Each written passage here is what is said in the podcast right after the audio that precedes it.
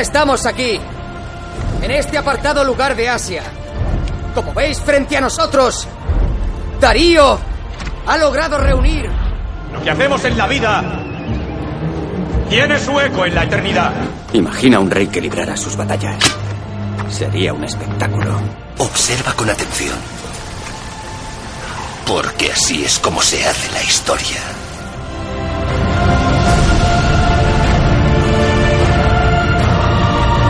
Bienvenidos a Cliófilos, un paseo por la historia.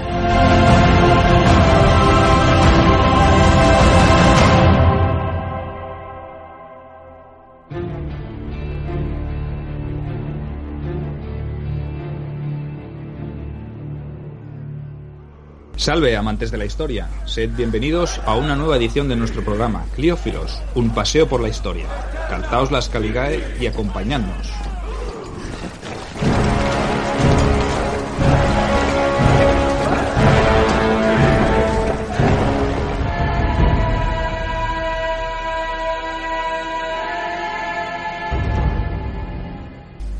Hoy Arnau y yo vamos a hablaros sobre un tema que nos llevará de nuevo al Imperio Romano de Oriente, del cual, pues como podéis ver, somos grandes aficionados.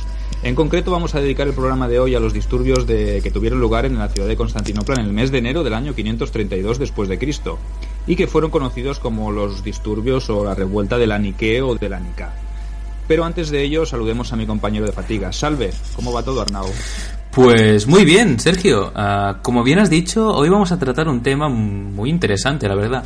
Cuando hicimos el programa dedicado a los Bukelari, ya nombramos a ese episodio un poco por encima y dijimos que la intención era profundizar un poco más en él. Eh, si no lo habéis visto o oído, depende de por dónde lo hagáis, eh, os, lo os lo recomendamos encarecidamente porque en realidad nos quedó bastante bien, ¿no? Sí, sí, sí, sí. Fue un programa muy interesante y, muy lucrativo porque a lo mejor no el cuerpo de los Bukelari no era muy conocido y le dimos pues una nueva perspectiva para que la gente lo pudiera lo pudiera llegar a comprender, ¿no? Y, profundizamos con detalle, por decirlo Muy bien. Eh, efectivamente. Pues bien, volviendo al tema, creo que vale la pena detenerse en ese momento en concreto y explicarlo con más detalle, porque mm, realmente fue un episodio de crisis muy relevante en la, historia del imperio mm, romano de Oriente, lo que posteriormente serían los bizantinos. Pero vamos entrando en materia, si te parece. Para hablar de ello deberemos trasladarlos hasta principios del año, como ya tú ya has dicho, 532 después de Cristo, evidentemente, concretamente al mes de enero, como antes ya has dicho, y a la ciudad de Constantinopla, capital de este imperio. Fue entonces cuando se produjeron estos hechos, que mancharon en cierto modo el nombre del emperador gobernante de ese momento, el, gran, Justiniano. Ese es un momento que quedaría marcado como un momento nefasto de la historia. Pero bueno, centrémonos ahora en lo que sucedió. Para comprender esa revuelta popular que tuvo lugar, eh, debemos centrarnos un poco en dos campos, el político económico y el religioso.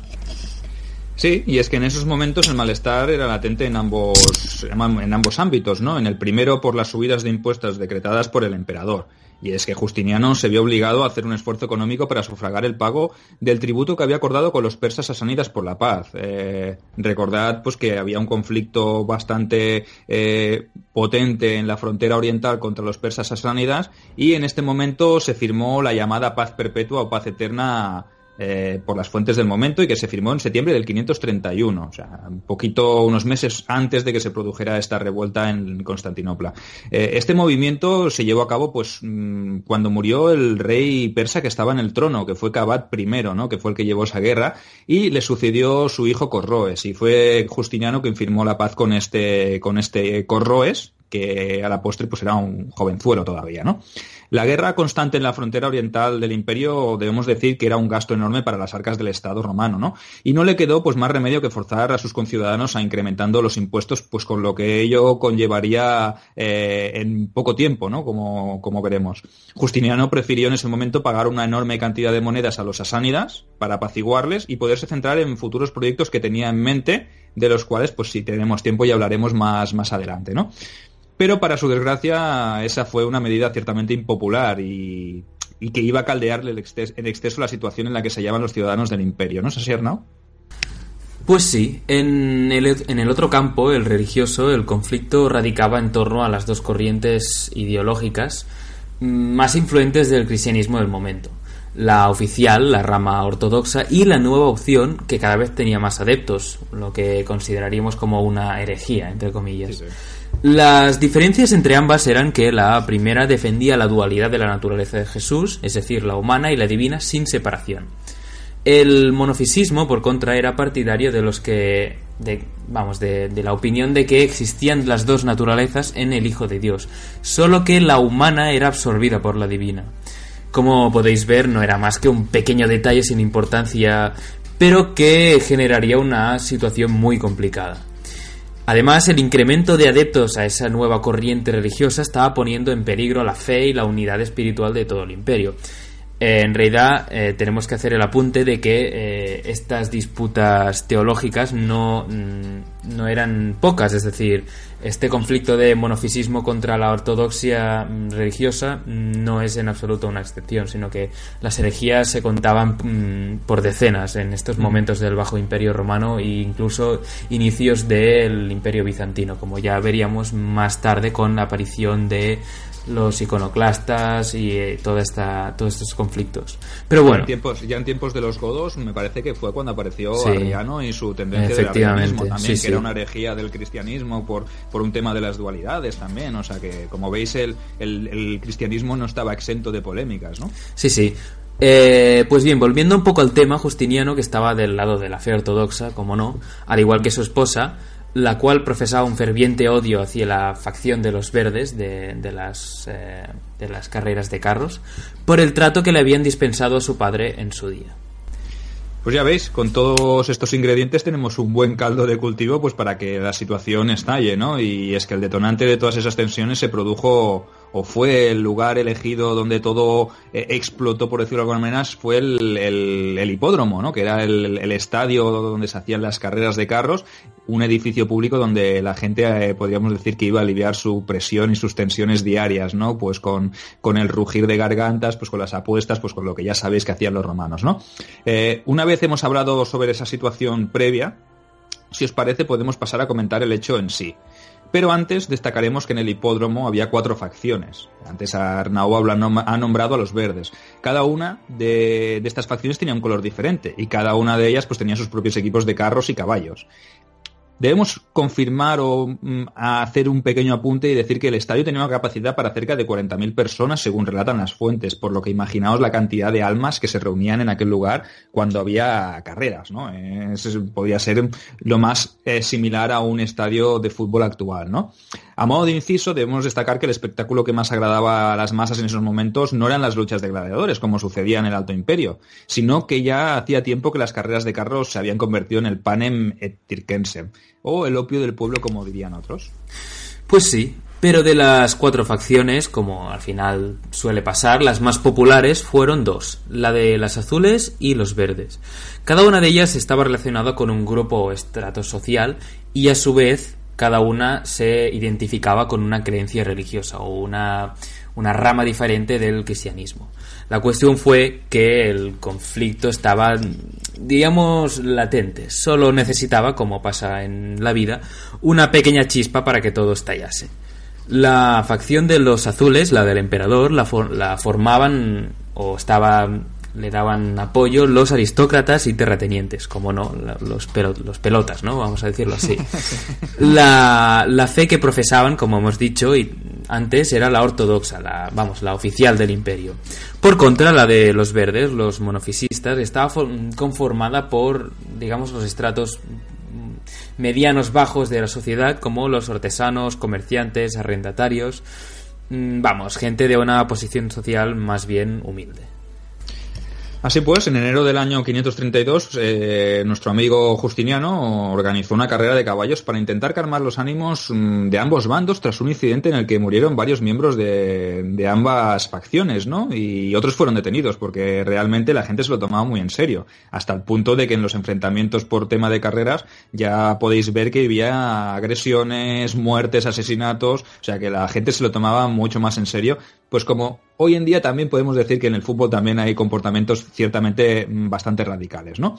Los ánimos estaban ya muy caldeados por los temas que hemos dicho antes, eh, por lo que la rivalidad deportiva no hizo más que aumentar el malestar de todos los que estaban allí aquel día, ¿no? Resulta, para que poneros en antecedentes, para que sepáis por qué se organizaron estos juegos eh, o estas carreras eh, de manera extraordinaria, resulta que mm, dos de los implicados en los asesinatos esos lograron escapar unos días antes tras fallar los mecanismos para matarlos. O sea, imaginaros la fortuna que tuvieron o la mala fortuna que tuvo Justiniano, porque estos tíos al escaparse, pues provocarían lo que a la larga serían unos disturbios bastante, bastante potentes, ¿no? Estos dos eh, afortunados se refugiaron en un lugar sagrado. El emperador, mm, a causa de la presión popular, pues todo, decidió conmutar la pena a muerte por una larga condena. Pero eso tampoco agradó a ninguna de las dos facciones, ya que los condenados, digamos, esos dos condenados eran uno azul y uno verde. Sí, sí, el conflicto está servido. Fue por ello que los miembros de las dos, las dos, facciones empezaron a quejarse al emperador por haber condenado a los prisioneros a penas de prisión desde el inicio de las carreras. Lo que empezó como una disputa entre hooligans de cada facción acabó convirtiéndose en un clamor generalizado contra el mismo Justiniano. El grito que coreó todo el, todo el estadio fue el de Nike o Nika, que en griego quiere decir victoria. Al verse acorralado por el pueblo, el emperador eh, reaccionó de la peor manera posible. Ordenó cancelar la carrera y además eh, huyó como pudo del estadio por un pasadizo que conectaba directamente con el Palacio Imperial. Y todo eso hizo que los espectadores, al ver la reacción de Justiniano, se enfadasen todavía más con él y además le tachasen de cobarde. Hombre, pues sí, un comportamiento un poco un poco cobarde sí que tuvo, ¿no? Eso tenemos que, tenerlo en cuenta. Bueno, pues ¿qué hicieron estos hooligans? Como has dicho tú bien, Arnau, porque me parece que la, definición es bastante, bastante, eh, diríamos, que se ajusta bastante a lo que, a lo que era la realidad, ¿no? Me alegra que te haya gustado. Es que son los, son los hooligans del Imperio Romano de Oriente, ¿no? Efectivamente. Entonces estos hooligans salieron del, hipódromo en tropel y se encaminaron hacia las calles sin dejar de entonar el grito de Nika, ¿no? El de victoria, ¿no? Eh, se habían enaltecido y encima pues se veían vencedores porque habían hecho huir al propio emperador, o sea que estaban pues apoteósicos. Los colores y las diferencias entre ambas facciones pues parece que quedaron aparcadas y todos se unieron en contra de un enemigo común que en este caso fue el desdichado emperador Justiniano, ¿no? Se convirtieron en una masa de gente descontenta que clamaba justicia y sobre todo buscaba deshacerse de un gobernante que estaba pasando, podríamos decir, por la peor racha desde que subiera al trono del imperio, ¿no? Así que esa misma tarde, y sin que Justiniano diese la cara, pues la muchedumbre más enfurecida todavía se, dirigió directamente al Praetorium y tras atacar a la guarnición que custodiaba este edificio, que debemos afirmar o eh, hacer un inciso y decir que hacía las veces de prisión, liberaron a los hombres que habían sido apresados y condenados eh, para iniciar acto seguido la quema de edificios públicos, empezando por el propio presidio. Eso no fue más que el principio. Durante los cinco días siguientes los disturbios se extendieron por toda Constantinopla y causaron verdaderos estragos. ¿No es así, Arnau? Pues sí, compañero. Y es que los amotinados incendiaron y destruyeron muchos edificios públicos de la capital. E incluso llegaron a asediar el propio palacio en el que Justiniano se había refugiado. Eh, Procopio de Cesarea, que era el biógrafo y hombre de confianza del general Flavio Belisario, relató los hechos con detalle en su obra Historias de guerra. De, la guerra, perdón. A su vez, otro autor coetáneo, Juan Malalas, eh, dio su propia versión de los hechos, la menos oficial, para llamarlo de algún modo. También sabemos que algunos miembros de la muchedumbre enaltecida aprovecharon la tesitura para nombrar a un nuevo emperador, un tal Hipacio o Hipatio. Eso que entre los romanos era un deporte nacional, eso de cambiar de emperador cada dos por tres. Pues bien, este era sobrino del predecesor de Justino I, tío y emperador antes de, de Justiniano, el tal Anastasio I. Es decir, todo queda en familia, eso sí. Sí, sí, sí, sí. O sea, aprovecharon eh, para poner al, al, predecesor ¿no? de la línea dinástica anterior y lo nombraron a. o lo, lo, enaltecieron, ¿no? Lo, subieron al trono, a lo mejor sin que este hombre pues ni, ni siquiera lo pidiese, ¿no? Pero bueno, en cualquier caso. Tras varios días de disturbios y ante la situación tan adversa que se cernía sobre su persona, el emperador decidió que no le quedaba otra opción que abandonar la capital. O sea, imagínate, si ya fue cobarde huyendo del, estadio, imagínate ahora replegarse y ir al otro lado del estrecho y preparar una estrategia desde aquella posición. Eso también era un síntoma de debilidad, ¿no? Y un hombre que era el hombre más poderoso del Imperio Romano de Oriente que tomase esa decisión, pues ojo, no quedaba muy bien, ¿no? Y debemos decir que lo hubiese hecho de esa manera si no llega a ser por su esposa Teodora. Esta parece ser que le incitó a no huir y a enfrentarse con decisión a aquellos que querían destronarle fue la que hizo ver que todo, todo lo que tenía que perder se huía, o al menos así lo relatan las fuentes, porque realmente eh, eh, nos remitimos a eso, a lo que nos dicen las fuentes, ¿no? Eh, que sea más verídico o no, pues como siempre decimos, estas cosas hay que cogerlas siempre con pinzas, ¿no? Estaba claro que si se marchaba mm, y huía, se replegaba al otro lado del estrecho, dejaba a Hipacio como candidato al trono, por lo que le costaría recuperar lo que fue suyo.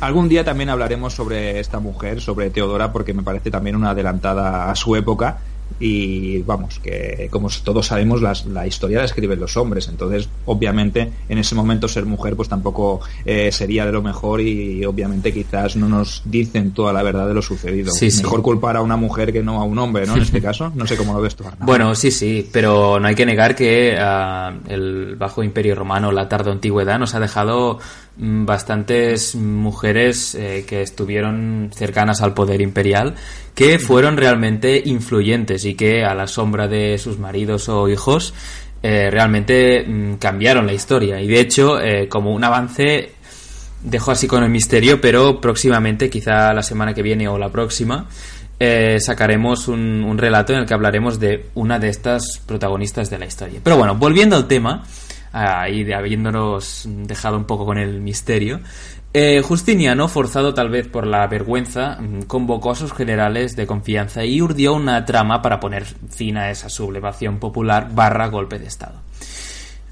entre ellos estaba el general Belisario, que eh, por aquel entonces, pese a haber sido destituido como Magister Militum per Orientem, seguía gozando de la confianza de Justiniano I. Pues sí, realmente las, las, mujeres y la historia nos ha dado realmente un, un, abanico importante de mujeres que a la sombra de sus maridos, hijos, eh, gobernantes realmente han movido los hilos de, de la historia y realmente hasta la han cambiado.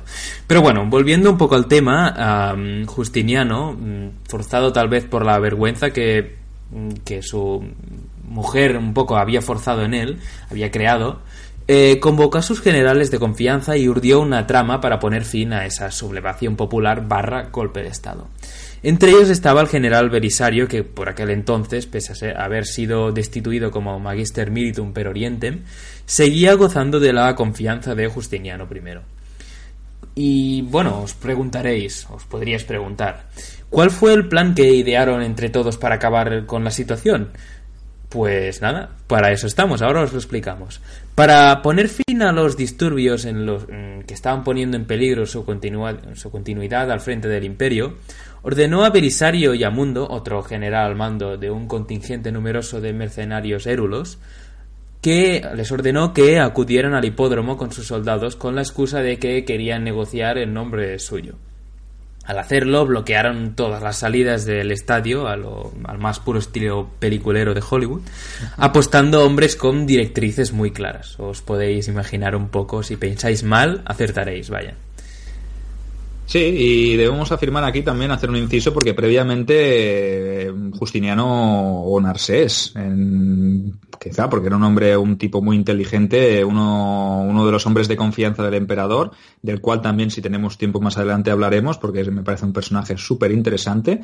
Eh, entre los dos, o él, eh, pues urdieron también una trama, que fue la de negociar con algunos de los líderes de los azules, que eran los de la clase más alta aristocrática, como hemos dicho antes, para convencerles de que convocasen a todos los sublevados en el hipódromo, ¿no? Para que la, trampa pues eh, llegase a buen puerto.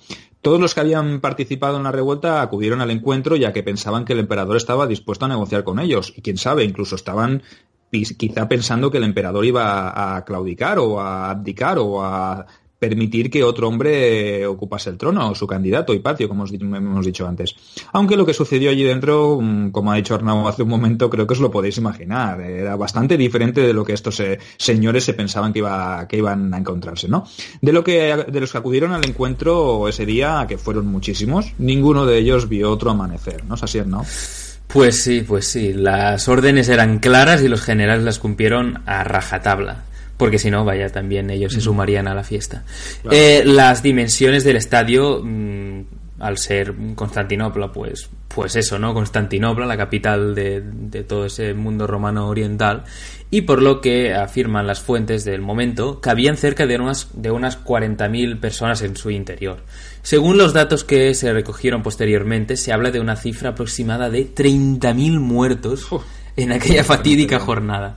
Si tenemos en cuenta eh, que la ciudad albergaba por aquel entonces una población mm, cercana a los 600.000 habitantes, pues mm, podemos percibir la magnitud de, de la matanza, porque sí, eh, la mayoría, mm, como ya has dicho, no, no vieron otro amanecer.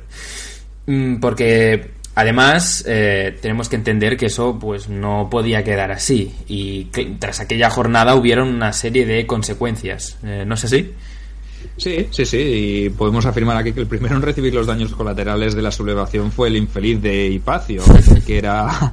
Que Pobre habían- desgraciado. Sí, sí, sí, el, el desdichado, el pobrecito Hipacio que fue mandado a ejecutar por si acaso, por si las moscas, claro, que aquí hay que cubrirse las espaldas porque ese era otro deporte nacional de los romanos, ¿no? El, el, el por si acaso yo me cubro y no vaya a ser que luego... eh, Entonces, Sí, pese sí. a que parecer que él, como hemos dicho antes, parecía que no pidió que se le nombrase el emperador. Pero bueno, aquí no hace falta que tú lo pidas, te nombran y punto, ¿no? Las malas lenguas del momento afirman que, que la que urdió, la que dio la orden de hacerlo también fue la emperatriz Teodora. Pero bueno, esto siempre hay que cogerlo con Sí, hemos sí, dicho sí. antes.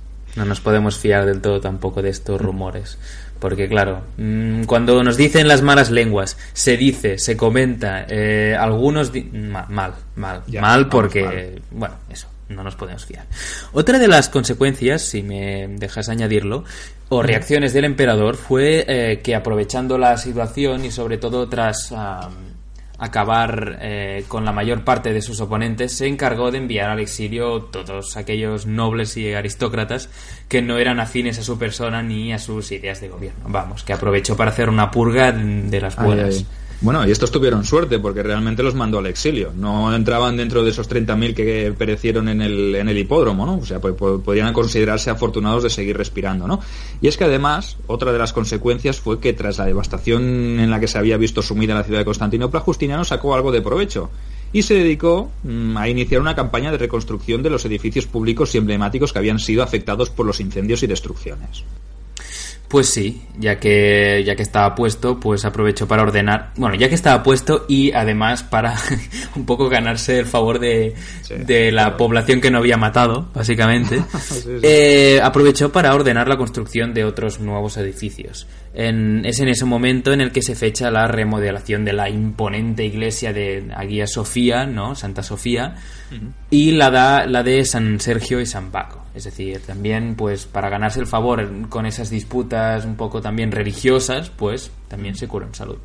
Hombre, aunque yo pienso que igualmente los que sobrevivieron, después de ver lo que había hecho, pues se les pasarían las ganas de sublevarse contra Justiniano, ¿no? Porque si el precio a pagar era eh, lo que se produjo en el hipódromo, pues oye, yo me lo pensaría dos veces antes de volver a intentar hacer una revuelta similar, ¿no? Y aunque suene paradójico, podríamos decir como conclusión a todo este episodio oscuro eh, de destrucción y muerte que, que sirvió pues para dar paso a uno de los momentos de mayor esplendor artístico que se conocería como la edad de oro del arte bizantino. Pues sí, realmente a veces ah, esto- los episodios más oscuros de la, de la humanidad son los que preceden a los más brillantes. A veces mm, ya pasa. Es decir, por ejemplo, eh, salvando las distancias, evidentemente, eh, la peste negra, la peste bubónica, realmente después dio paso a la- al renacimiento, ¿no? Es decir, Sí, sí. a veces mm, es posible, es posible que ah, haya un episodio muy malo y después uno muy bueno. Eh, la historia nos da a veces lecciones Paradojas de... de la historia. Sí, sí. Pero bueno, mm, yo creo que con esto ya os hemos relatado con detalle lo que sucedió en los disturbios de Aranica. Y nada, como siempre esperamos que os haya gustado y sobre todo que hayáis aprendido algo más sobre nuestro amado imperio romano y también el de Oriente, oye. Como siempre decimos, estamos abiertos a sugerencias y a todo tipo de comentarios en nuestros canales habituales como son iVoox, iTunes y a través de YouTube y Twitter. Ah, tenemos también disponible, como siempre recordamos, nuestro correo electrónico, cliófilos.gmail.com, para lo que sea de menester. Pues si te parece, Sergio, vamos eh, yéndonos. Sí, sí, sí. Un, Pues nada, un saludo y hasta la próxima entrega de Cliófilos, un paseo por la historia.